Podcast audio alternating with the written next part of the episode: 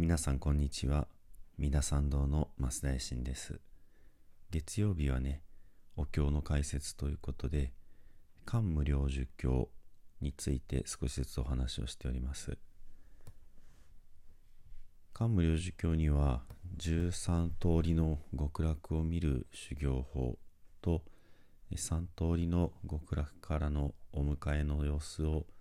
瞑想する方法合計16通りの瞑想が描かれていますけども実は前回までの第6巻で一つの大きな区切りになっているんですね。あたかもこの13通りが同じようなね価値で少しずつ少しずつ足されてるように思われるかもしれないんですけれども実はこの第6巻までが極楽の大地そのものそして第7巻以降が阿弥陀仏様のそのお姿というふうにねそのベースになる部分までがこの第6巻そしてそこにいらっしゃる、まあ、主役としての阿弥陀仏様、まあ、その阿弥陀仏様のね台座ですとか、えー、阿弥陀仏様の脇に仕えておられる観音様聖子菩薩様含めてそういったね一番中心になる部分がこの次に出てくるわけなんですけども。ですから今日の部分はそのつなぎになる部分ではあるんですけれどもとてもこう複雑な、うん、どうしてこういう内容なんだろうという不思議なことが書かれてあります。その極楽の大地をね、えー、見る修行の中で前回お話ししましたけどもこの瞑想をすることによって過去のね、えー、悪語罪が除かれるということが強調されている部分があります。実はそれを踏まえていると思うんですけどもまずは第3巻のところでね極楽の、まあ、最初に沈みゆく夕日を見てそして、えー、水を見て水が氷になって氷の中に氷が瑠璃に変わってその瑠璃の大地の中に宝の旗があってそして瑠璃の大地の上に金のね縄が、まあ、線がビューッと走っててそして美しい宝石のねいろいろな模様が現れてそしてその旗の地面の下の旗から光が、え、地面の上にねあの映し出されてそしてそこからさまざまなね、え、光や花が現れてそういう情景を見ることで最初にね80億個生じの罪が除かれるというふうに書かれてあるんですね。80億の、えーまあ、項っていうのは1項だけでもすごい長い時間ですけどもまあすごい長い時間犯してきた、えー、罪生き死にの罪生き死にというのは苦しみの代表ですけれども、まあ、生まれて生まれる苦しみ老いる苦しみ、えー、病になる苦しみそして死ぬ苦しみ、まあ、こういったものが除かれるということが第3眼に書かれてあってそして、えー、前回のね第、えー、6巻のところには今度はですねまあ、えー、その3巻以降は極楽の、えー、宝の木を見てそして極楽の水そして極楽の池、えー、そういったものを見ていく。そして極楽の建物が建っている。ですので第3巻でできたベースがさらにうん、細かくというかね複雑に、えー、解かれるわけですね。そういう、まあ、瞑想ができると今度は、えー、無料億劫極重悪語が、えー、除かれる。ささっきはさっきでも80億劫っていう非常にすごい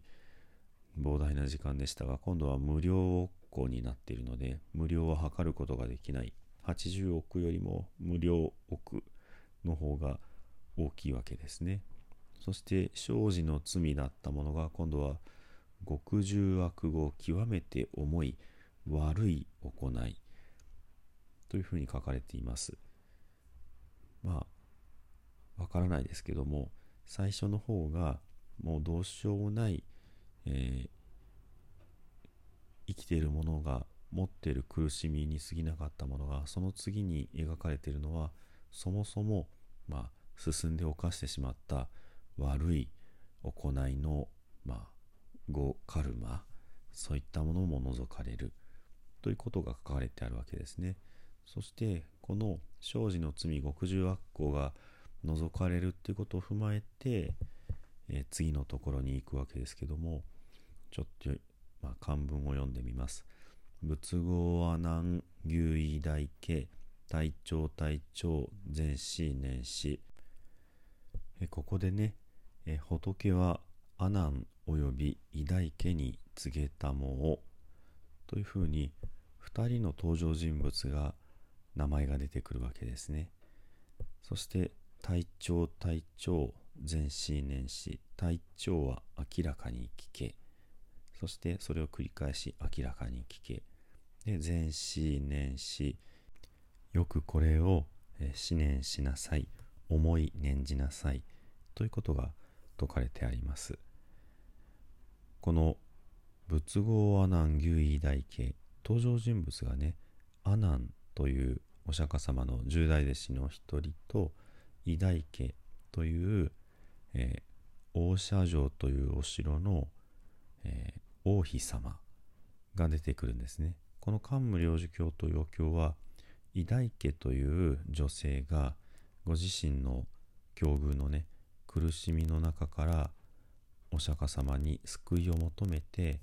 こういった苦しみのない素晴らしい世界を教えてくださいというふうに説かれるところから始まっています。そしてですねこのお釈迦様は偉大家まあ婦人と書いて部人と読み習わしてますけども偉大家部人に対してこの教えをずっと説かれるわけなんですね。実は今までの、えー、第1巻、えー、初めの日相巻からこの第6巻までは偉大家さんに対して教えておられた。でお釈迦様はねその阿南尊者を連れてこられて一緒にこの大社城のね偉大警部人の前に現れるわけなんですけども阿南という方はお経全てのお経を聞いて覚えて後の人たちに伝えることがお役目の方になります。ですのでこの時々阿南さんにもこう呼びかけるわけなんですよね。つまりこのことを必ず後世まで残しなさいという大家さんに対してだけじゃなくって阿南さんにもお声かけなさる時にはお釈迦様自身のあの強い意志が現れているように思います。そしてねこの体調体調前死年始ということまでおっしゃっているわけですからいいかここからがすごく重要なんだぞというようなね意味合いになるかと思います。この、えー、板池さんだけじゃなくって阿南さんにも声かけるっていうのが定期的に現れてくるわけなんですね。でここから以降はよく出てくるんですけれども、えー、この以前でね桓武領事教ずっと遡っていくと、えー、一番最初にですねこの、えー、13の瞑想を述べる前のところで出てきます。文言全く一緒ですね。仏語は南牛医大系体調体調全死年死ね。同じ文句です。その後に如来は今未来のすべ、えー、ての生き物のためにその煩悩の俗俗って盗賊の俗ですから悪者まあ人殺しみたいなねえとんでもない、まあ、人物として例えてるわけです。煩悩をね。そういう煩悩という盗賊に、えまあ危害を加えられないようにその今からね13の瞑想についてえ解きますよっていうところでアナンさんもよく聞きなさいよってことをおっしゃっているそれと同じぐらい重要な節目がねこの第6巻の直後にあるんですね。その続きはですね体調体調全史年始の続きは仏頭異尿分別芸説上空の法。仏はまさに、えー、汝のために、えー、分別分けて、えー、解説をしよう。下説。解説をしようって。何を解説するのか。上空の法苦しみ悩みを除く方法を。解説しようというふうにおっしゃってるんですね。うん。ですので、その、ちょっと不思議なんですけども、私たちのこの日常の中で現れる苦しみ、こういったものから抜け出られる方法として、阿弥陀仏様についてね、お教えくださるというくだりになるわけです。どうしてね、阿弥陀仏様のことを瞑想ができたら、この世のありとあらゆる苦しみが除かれるのか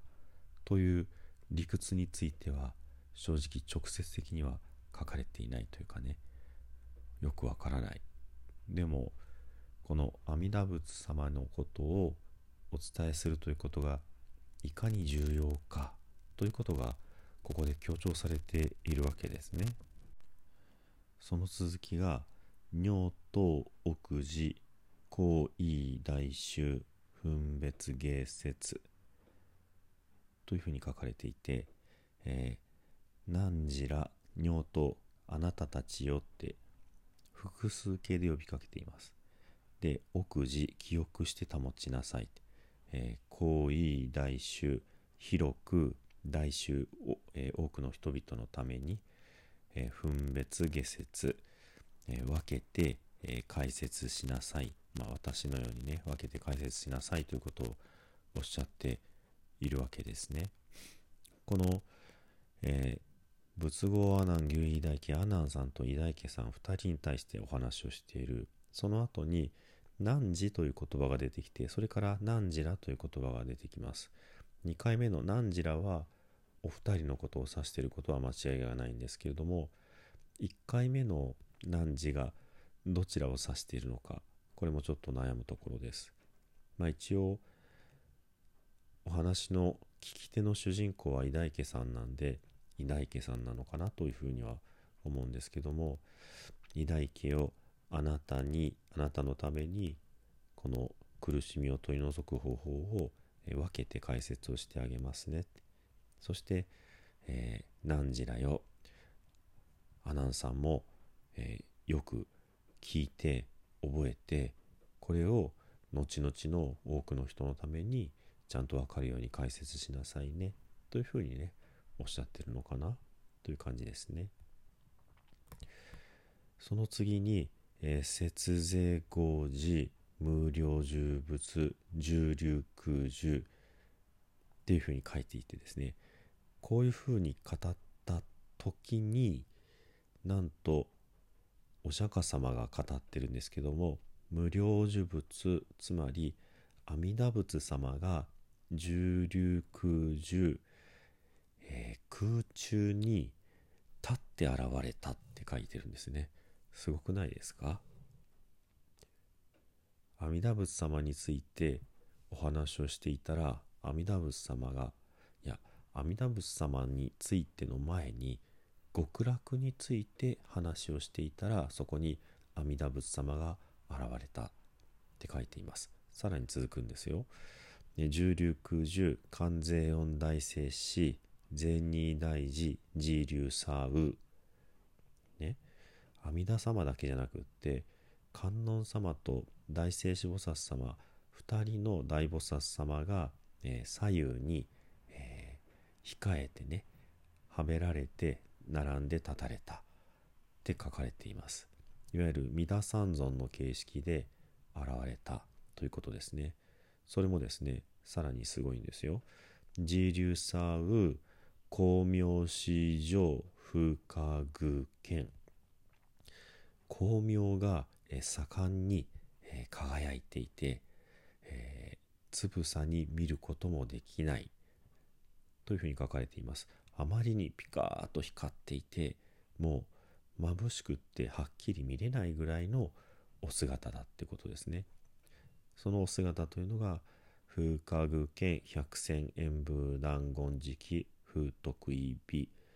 えー、百戦の演武断言演武断言っていうのはまあお経によく出てくる特別の金ですね。ゴールド。だからそれだけでもすごい金が、えー、100も1000も合わさったような、えー、色だ姿だということですね。そして風徳いい美、比べられるものなど何もない。それに匹敵するようなものがないような、まあ、大きな大きな金の塊の光なんだ。っていうことが書かれてあるわけです。すごい情景なんですよ。ですのでこの第6巻の後それから阿弥陀仏様について詳しくお話をする前に実は偉大家部人はこの阿弥陀仏様を直接、えー、ご覧になっておられるということなんですね。だからここが非常に神秘的だなと思うんですね。そしてこういう場面があることが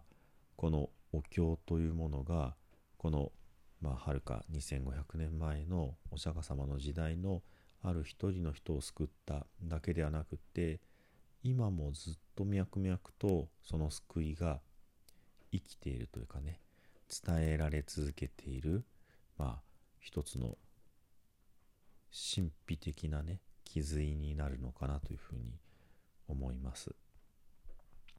ですのでね、えー、まだこの次の第7巻にお話が進んでいないんですけども第6巻からその次に行くところに大きな転換点があってここでもう直接偉大家部人は阿弥陀様をねあのご覧になっている。ということがねあの非常に重要だと思っています。もう少しここは続くんですけども、えー、続きはね、えー、来週お伝えさせていただこうかなと思っております。ではね、えー、お経に入りますので、えお話はこれで終わりとさせていただきますね。土生十年